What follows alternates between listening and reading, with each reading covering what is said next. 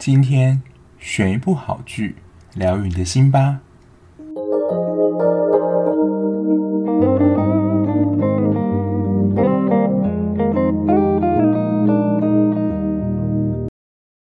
欢迎收听绝句二百五，我是小 B。那今天要介绍的剧呢，其实已经在 Netflix 上完结一阵子，而且它。刚拍播的时候，就是把它所有集数全部都放出来了，所以你就是可以一次把它追完这样。而且这个影集真的算是蛮迷你的，只有六集而已。不过我在想，主要看剧的群众还是女性居多嘛？那女生会对于当兵这个题材会有兴趣吗？我是保持一个问号啦，因为可能如果你有男朋友或是你的伴侣就。整天或是以往都是跟你说当兵的事情，可能觉得说到底烦不烦呢？都已经讲过几百次了，还要再讲就是当兵这个话题。不过呢，最主要里面的演员呢，就是我觉得是非常受到女性欢迎的，就是丁海寅啦。那丁海寅在里面的主演安俊浩，他就是一个没有什么特别的原因就加入这个逃兵追缉的组织。今天要介绍呢，就是。D.P. 逃兵追缉令，那这个 D.P. 是什么意思呢？其实它是英文的直译啦，我还特地去查一下前面这个 D 是什么意思，它就是 deserter，不是点心的人呢，是 deserter，就是逃兵的意思，pursue 就是追求嘛，就是这边可能会翻译成追缉的意思，所以就是追缉逃兵的这个组织。它也是军事单位之下的一个小单位。那最主要，他们的工作就如同他们的组织名称一样，就是要抓逃兵这样子。不过，大家有没有注意到，就是这种一次放出来的片子，通常都是 naf 自制的。那我觉得它跟就是跟播的韩剧比较不一样，是它所描述的一些题材都是比较黑暗。写实，然后人性的一些故事，包括之前大红大紫的《鱿鱼游戏》啊，然后我是遗物整理师这些片子，大家可以感觉它跟一般我们所认知的韩剧不太一样。然后有一个也蛮妙的点，就是主演丁海寅啊，那他在这一部里面也是饰演军人嘛。我对他饰演军人最有印象，可能也是其中一部吧。如果你知道丁海寅有演过什么其他军人角色，也可以跟我说。就是《机智牢房生活》啦，然后他在里面就跟李奎炯就是一对 欢喜冤家这样。而且就是丁海在《机智牢房生活》，他的展现其实是蛮 man 的，就是一个很酷的男生。我不知道这是形成一种反差，因为《机智牢房生活》跟这一部《D.P. 逃兵追缉》其实收视都还不错。可是丁海寅主演的一些就是所谓的比较传统的韩国喜剧，都是一种年下男啊，然后谈姐弟恋，就是比较。秀气的角色的时候，好像收视率都不是很好，反而他是演这种很 man 阳刚的角色的时候，他收视率反而不错，这是我觉得还蛮妙的地方啊。然后他们这个 D.P. 逃兵追缉令里面这个逃兵组呢，其实就两个人嘛，一个就是糊里糊涂加入了逃兵追缉令的丁海，就是安俊浩，还有一个呢是具教焕饰演的。韩浩烈，反正他们就是两个人一组，要去追那些逃到军营之外的逃兵，这就是他们的主要工作。然后他们上面呢还有一个上司，大家对他也不陌生啦，就是以《请回答》系列出名的金城君，就是那个三千朴，就在一九九四里面那个老脸的那个。那他在这一部里面就是饰演这个逃兵组上面的长官。他们虽然在军中体制都是想要尽力的往上爬嘛，不过在看了这部剧之后，还是觉得他是那种蛮照长官。虽然就是对于他们的某一些追气的行为或是逮捕的方式不太满意，可是当属下有困难的时候，他还是会出面的帮忙。这部片呢，我觉得也蛮像是一个警示片。我觉得会受到这么多人的关注还有震撼来说，我觉得就是它里面描写的剧情。可以说是非常的血淋淋，也很写实。因为其实军中的题材，它这部最主要强调就是军中的黑暗面嘛。然后最严重也最明显的就是军中的霸凌的问题。而且我觉得窒息感很强，势他在片头一开始的时候，大家有看过，应该都感觉到他在一开始就是用一个宪法里面大韩民国第三条，男性有服兵役的义务。就是说，你逃不掉这件事情，因为宪法是一个国家的最高法律，所以你就是必须要服从嘛。可是这件事情可能是你很不喜欢，可是你又要去做，所以会给你很强大的压迫感，就是不得不服从，即使你有千百个不愿意也一样，就好像军营里面的氛围跟组织一样。而且，其实我已经讲过蛮多次了，韩国跟日本，他们是一个非常重视礼仪阶级的一个民族，所以他们的这种长幼有序的概念非常的重，就是长辈啊，或是比你官位高的人，就是在训斥你的时候，你是不能还嘴，你只能任由让他骂。我觉得在里面有一个蛮真实的片段，看到也你应该有觉得蛮傻眼的，就是。那个黄章秀在一开始对付安俊浩的时候，安俊浩也不能就是动手打他或者还击，也只能报上他的名字，就是二等兵安俊浩。然后他就一直这样重复，就是 K 他，怎么还差点他的头去打到那个钉子。其实我们都知道很危险啊，可是，在这样的氛围还有体制下，他不能就是动手去反击，否则可能就会被教训更惨，甚至可能会被军法的审判。其实大家想一想，不会觉得军中是一个很奇妙单位嘛？他们有自己的军法，就如果你犯错啊、犯罪啊，还要用特别的一套军法来审判你，就只能说就你最特别。而且军营或是国防单位，你可以说它是一个非常神秘的单位。而且是非常封闭的，因为这种国防单位很多里面都有一些机密的情报，所以他们也不可能随便的，就是抛头露面或是公开示人。所以当发生一些事件的时候，很容易就会被掩盖掉，或是让人家觉得说好像很不透明的感觉。不过，我觉得韩国跟台湾在当兵这件事情的想法，我觉得是落差蛮大的。韩国男生他们好像就以当兵。我不知道有没有以当兵为荣啊？可是他们韩国人是非常重视当兵这件事情。他们目前啊，我记得至少好像都还是要当一到两年，我记得还都还是两年以上，不像台湾现在八十三年次以后，男生只要当四个月而已。像我是八十三年次以前，所以我还是有当到一年左右，就是一年一个月，然后军训什么可以折抵掉，大概就是十一个月左右。可是他们可能就是两到三年，就是当好当满，而且我不知道会不会有一种风气说，就是说你如果没有当过兵的话，你就不是男人之类的这种话啦。因为或许也会有一些你知道风声鹤唳的话，就是说，呃，你有当过兵啊，才能够从男孩转变成为男人啊之类的话。我个人认为是当兵还蛮浪费时间呐，就是你真的有想要做的事情，可是你却一年被卡在这里，除非你是可能未来还有什么计划，你可以趁这段时间准备，前提是你还要是要在一个你能够准备你想要做事情的单位服役才行。所以其实我蛮多身边的朋友或是台湾人啦，可能就会想尽办法，比如说。体位啊，吃重一点啊，或是过瘦啊，怎么样就能够逃过兵役这件事情？我不知道台湾有多少男生对于当兵的想法是跟我一样，但是我是站在就是当兵对我的生涯规划是没有任何帮助的一件事。可是我还是会回想到之前可能爸爸、叔叔、伯伯他们讲的那一套，当兵是一个很奇特的经验，可是你不会想要再当一次。就一次就够了，你不会想要再当第二次。所以台湾跟韩国男生他们对于当兵的看法，其实我觉得是落差蛮大的。可是或许也就是韩国人对于韩国男生要当兵的这种期待，才会就是他们在当兵的时候感觉到更大的压力。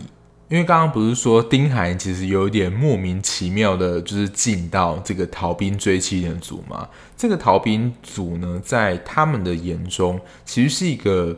也不能说算爽缺啊，但是就跟其他比较严谨的单位比起来，算是比较松的。比如说，他不会管你的头发长度啊，然后可以用手机放风啊，等等，就是跟一般被管的非常紧的兵是差异很大的。所以里面不是也才在那边调侃说，哎，安俊浩，你是不是有什么亲戚在里面啊，能够帮你安插这个位置？他应该觉得莫名其妙。反正就是安俊浩跟韩浩烈就开始了他们的追缉逃兵的生活。最主要是他们的小上司就会给他们逃兵的名单，然后他们就要默默的，好像特务神秘组织一样去抓到这个逃兵，把他抓回军营里面。然后在片中其实有蛮多的逃兵原因，就是受不了军中霸凌嘛。然后在里面慌张时候，应该就是大家恨得牙痒痒的，就是欺负安俊浩啊，还有石凤这个军人。他对他们所做的这些事情呢，其实也都是真实事件有发生过的。所以大家会这么有共鸣的原因之一，就是因为它是真实发生在军中的事情。在我自己查的资料里面，就是韩国这些军中霸凌的事件发生最严重跟最多起的，记得是二零一四年。那一年我记得至少就有发生三到四起，而且是非常严重的逃兵事件，就是逃兵之后，然后可能受不了当中被霸凌欺压这种事件，就是还造成就是拿枪扫射，大家。应该有记得，就是他在类似最后彩蛋的部分，就是一个身材比较胖胖壮硕的军人，然后他是昵称叫做鲁夫嘛，然后大家可能都觉得看他好欺负，结果没想到最后出现了一个非常令人震惊的行为，他就是乱枪扫射打死那些霸凌他的人，所以也是因为二零一四年这样的一个风风火火的事件，才让韩国的。政府重视到军中霸凌议题，其实非常严重。其实霸凌议题，我们今天提到的是军中嘛，学校霸凌议题，哇，最近韩国其实也一大堆啊，女神降临啊，然后驱魔面馆啊，还有模范计程车，真的随便讲，真的都有学校霸凌问题，所以。不论是学校霸凌、军中霸凌、韩国的霸凌议题，其实一直以来我就觉得算是非常严重的。那也因为这一部《D.P. 逃兵追缉》，可能有让韩国的政府重视到军中霸凌的议题，所以才算是整肃了军中的环境。所以他们好像就有人跳出来澄清说：“呃，现在的那个军中环境已经变得比较友善了啦，没有像就是。”以前这么的，就是体质这么重，然后也不像戏中演的这么夸张。这样，我自己是抱持着存疑的态度嘛，因为我毕竟也不是韩国军人。可是我相信啊，这样的事情一定还是存在着，只是有没有被爆出来而已。其实前面我觉得剧情都还算平顺，就是抓逃兵的剧情嘛。然后其实就有点像是每个个案一样，他们逃兵都会有自己的理由。有一个是为了要照顾奶奶而逃兵，然后有一个是不服管教而逃兵。不过我觉得这部戏留给大家最强的个余韵，也是用两集来介绍他的故事，应该就是曹石峰这个军人了，因为他在里面就是。受班为模范的军人嘛，然后他自己原本是一个美术老师。你要说看起来就是一个非常善良、乖乖牌的人，可是因为就是在里面被皇上就这样欺负啊，肢体的暴力不说，还有一些性的暴力、言语暴力啊什么，我觉得几乎都对他做了。所以你就会看到一个你要说非常善良，然后非常尽忠职守人。因为这样长期暴力受虐的过程，然后最后发展成就是一个自爆的毁灭者。而且我觉得他最后说的话，就是他说的台词啊，就是令人觉得非常的痛心。而且你会觉得很讽刺，就大家可能会以为说，就是那些犯错的人，他们最后会好好反省啊，会忏悔啊什么。其实没有，他们退伍之后依然过着逍遥法外日子。过的生活也比他好，可能出去之后也很有成就，或者是哪一个议员的儿子啊，哪一个财阀的儿子之类接手，反正就是过得吃香喝辣的生活。这对我们来讲就是一个信念上的冲击嘛，就是你欺负我成这样，你凭什么过着比我好日子？还有就是这一部里面最经典的一句话，也是我觉得听到我觉得心非常痛的一句，他说：“你们明明都知情，却选择旁观。”这其实是被霸凌者一个很深的痛，就是在霸凌的场合，因为霸凌是其实是有权力上就是高跟低的关系，而且通常可能是一群人之间对一个人的，所以其实，在场呢有很多人都是看着你被霸凌的。那不乏当中可能有的是你的朋友，可是因为就是这样权势高低不对等的关系，如果他帮忙出声的话，很有可能遭殃，下一个遭殃就是他，所以他不敢为你出声。那时候你可能就会觉得很心痛。就是你明明都已经知道这件事情，那你为什么不帮我？如果在比如说学校已经是这样的氛围的话，在更封闭的军中，他更不可能站出来扮演那个替你主持公道的角色，否则下一个被欺负或是找茬对象就是他了嘛。所以其实如果以我们非常客观的角度来说，就是。当有人被霸凌的时候，你不应该成为那个旁观者的角色。可是，当如果你在里面的时候，你会不会就是扮演那个发生者呢？其实这会陷入一个两难角色。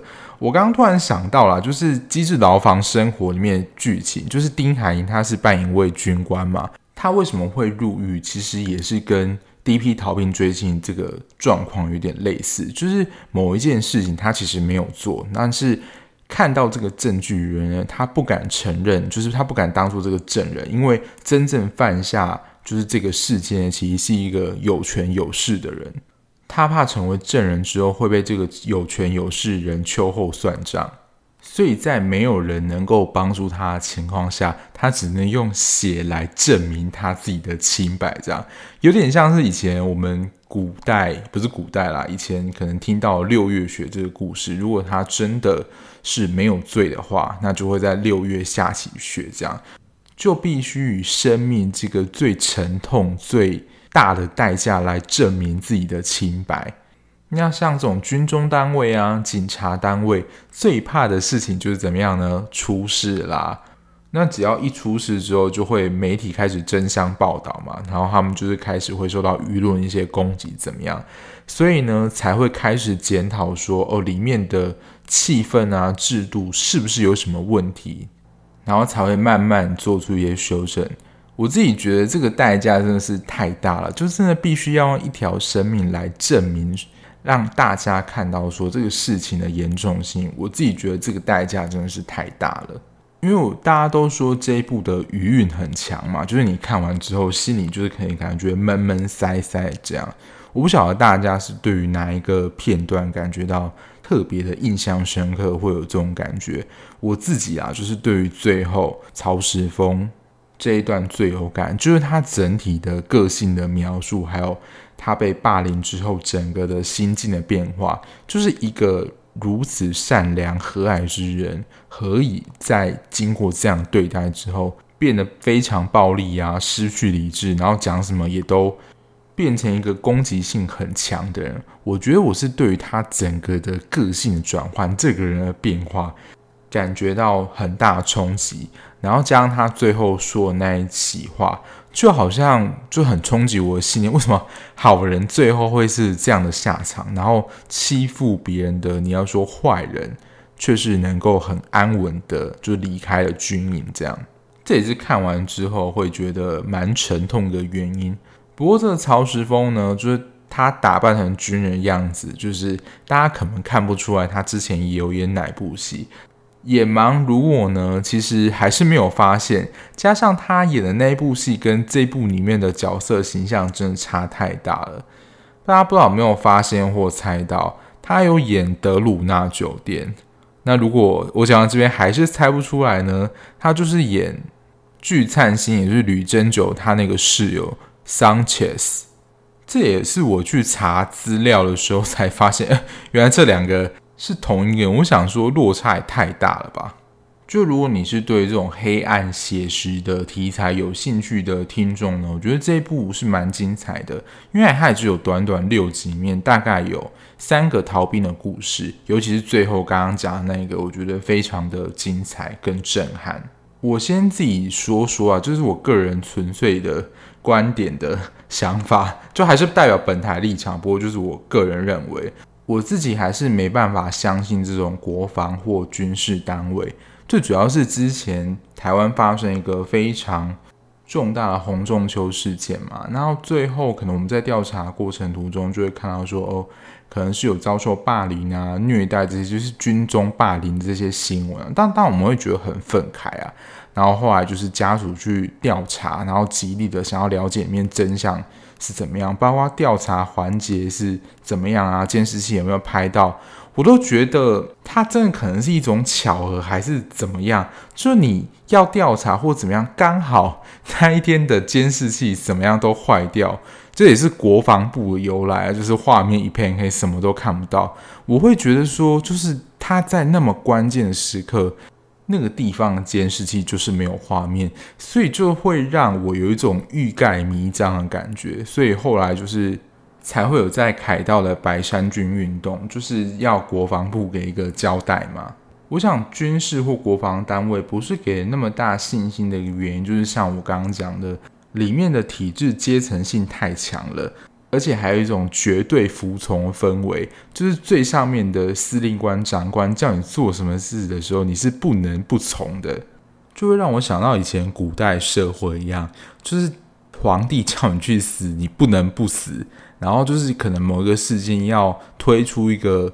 替死鬼的时候，就有可能会叫下属去。就是军中一直给我就是这种印象，这当然可能是某部分也是我个人的偏见啦。可是，在看了你要说很多的新闻或是听闻，可能身边很多是军人的朋友，所以就会对于军中好像有这些很黑暗的印象。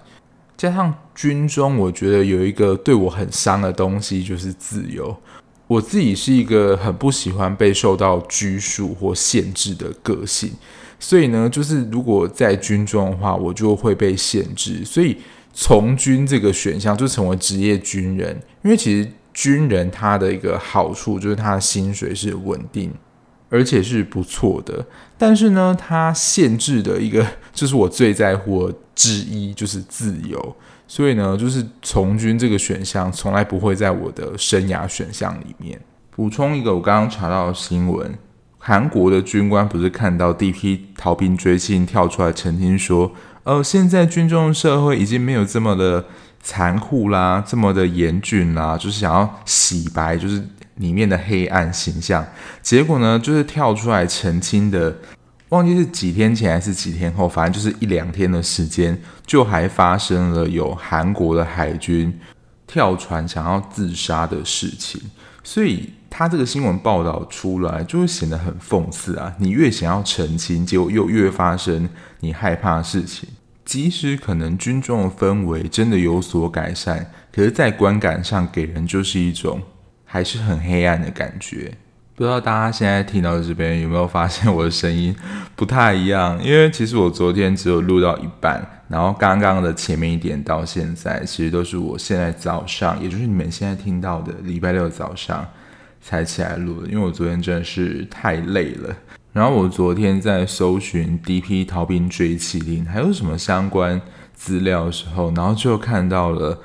有人介绍史丹佛模拟监狱实验，这是社会心理学一个非常经典的研究。我在生死一线那一节的时候，不是有介绍过一个 Milgram，就是服从权威的实验。他跟这个史丹佛模拟监狱的实验设计者 Zibardo 他们是同学，所以他们都是做有关于社会心理学的相关研究。有兴趣的听众可以自行搜寻史丹佛模拟监狱实验，可以找到非常多的文章，甚至还有影片来告诉你说整个过程是怎么发生的。那我今天没有要介绍它的实验流程，最主要是要介绍它由这个实验演出来的一个心理学名词，叫做路西法效应。好几年前也有出了一本专书，就叫做路西法效应，就是在专门讨论这个东西。那路西法效应呢？它其实是可以回答我印象最深刻的那个逃兵曹石峰如何从一个善良乖巧人，然后转变成一个你要说性格暴力、不服规矩，甚至犯下一些犯罪行为的人。路西法效应呢？它就是指一些平凡人或是社会团体在特定的情形下，这个特定的情形还是跟上下不对等的权威关系有关，因为在他的实验里面，就是警察跟囚犯这样的角色互换，在这样的情形下，人格、思维或是行为方式会突然的堕落或转变。激发了隐藏人性恶的那一面。Zibardo 提出了一些观点，就是人为什么会从一个善人突然转变成为恶人这样。第一个呢，他就是说，盲目的服从权威跟纪律，使人渐渐放弃独立意识，失去自我判断能力，从而不经批判的接受上司或权威人士的不人道命令。要讲这个用的例子，我觉得可以用一个更鲜明的例子供大家参考，就是之前介绍过的鱿鱼游戏的那个组织。今天的管理者就告诉你说，你的同伴因为犯了什么样的错误，所以他就是要被处决。然后派你去的话，那因为他身为管理者，你就服从他，也相信他的话，所以呢，你就执行他的命令。第二个，他是说被下令去集体作恶，分散与推诿个人的责任。当你扮演士兵的时候，你的主要工作就是枪杀那些被淘汰的游戏参赛者。因为里面的士兵很多嘛，不止你一个，大家其实也都在做这样工作啊，就是降低了那个你杀人这个罪恶感，就是很多人都是这样做的。第三个跟第四个是蛮相近的，不过一个是用在自己，另外一个是作用在他人。第三个就是将其他人或是个体去人性化，减低对其作恶的罪恶感。那些士兵可能被教导说，这些游戏参赛者就是。是社会上的老鼠、蟑螂，就是他们不是一群人，就不把他们当作人看待，所以可能只是会觉得，我只是清除了一个社会上的害虫，这样子的想法而已。这样的道理，我觉得也适用在使女的故事里面的使女一样。激烈共和国就是把这些使女当成是一个物品或是生产机器的话，他们可以不用把它当作人来对待。第四个是将自己去个人化，透过匿名、变装等方式，避免为自己的恶行承担责任。这个就很明显了吧？由于游戏的这些管理组织，每个都包的紧的跟什么一样，也看不到人，也看不到脸，根本不知道你是谁的状况下，你就比较有勇气可以去做这些可能违反社会道德规范的事情。第五个是群体情绪化，互相加强彼此共同做的认同感，不再容易接受外来的意见，在有意无意之下跨越自己的道德底线。其实就是你知道杀人这件事情是不对的，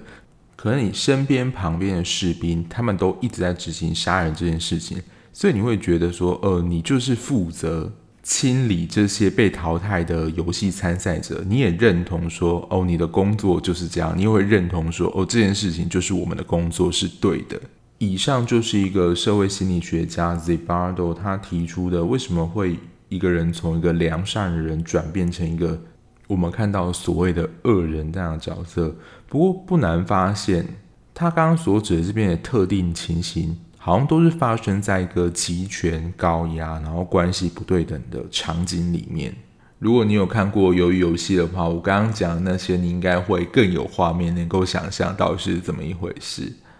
啊，那其实《第一批逃兵追缉令》总结来说，我觉得这一部它就是一个小品，可是很写实。然后看完之后，心里会觉得蛮震撼的，因为就是因为太过写实了。如果没有特殊因素的话，当兵这件事情就是男生一生当中都会碰到的一件事。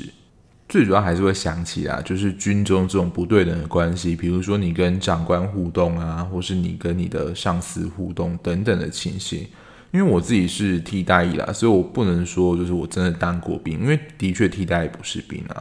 不过，在最像当兵的时期，应该就是我们一开始受训，就是去成功年的时候，那一段时间是最像的。不过，其实带我们的这些替代役的长官，就是在分队里面的，他们也并不是真正的军人，他们其实就是替代役训练班里面出来的干部。那真正带领每一个中队的，才是真正的军人。那些人是我们接触不到的，可能就是。重要活动露个脸，说一下精神喊话，我们不会有跟他实际上，比如说讨论事情啊，或是你跟他谈话的机会。如果你要跟他谈话的话，应该就是事情大条了。所以在整个两个礼拜的训练过程，其实我们最亲近的都还是带领我们这些替代训练班出来的人。那事实上，他们的带领方针跟风格，应该都是根据就是更上面那个军官所。拟定的。不过他们自己也不想惹事啊，因为他们自己本身也就是一般的替代而已，没有必要为了在这个事情上惹出一些风波。我不知道会不会有听众就在想说，为什么军人在带兵的时候要这么凶呢？我后来理解也是有一些原因在的，因为我们在第一天进去的时候，其实要做非常多相关的检查，跟填一些基本资料等等。然后那个表格呢是不能填错的，也不能修改的。所以如果你可能在某个项目填错的话，你就要整张填写。那其实这个会拖累了整体的进度。然后有一些区队长或分队长，就是带领我们的这些人啊，他们就说：“你们是来参加夏令营的。”因为的确，因为我们会分成很多中队嘛，然后他们就好像那种小队服一样，但这其实是一个军队啦。除了每一个中队有各自的时间之外，还是会有一些是要全体的士兵集合起来的。所以你在这个环节 delay 的话，你可能就是呃要见你的长官写检讨报告书之类，所以其实大家都很害怕。所以他们会很凶，然后叫你一个口令一个动作，就是这样，就是避免有人从中出错。所以我也是能够理解了，为什么就是要这么凶的管教这些士兵。从这一部剧就可以蛮写实的看到韩国军里面的文化气氛，还有这种学长学弟制文化非常严重。我觉得它都是很真实的呈现啦。所以如果你对于军中文化有兴趣的，听众呢，可以去看一下这部《第一批逃兵追缉令》。好，那今天的节目就到这边啦。如果你还喜欢这样聊剧的 Podcast 节目的话，不论你是用哪一个平台收听，按下订阅键就可以在比较快速的时间收到节目上架的通知喽。那如果你有什么心得想要跟我分享，或者是想要推荐剧的话，也欢迎到 IG 私讯我，跟我互动哦。那我们下一节目再见啦，拜拜。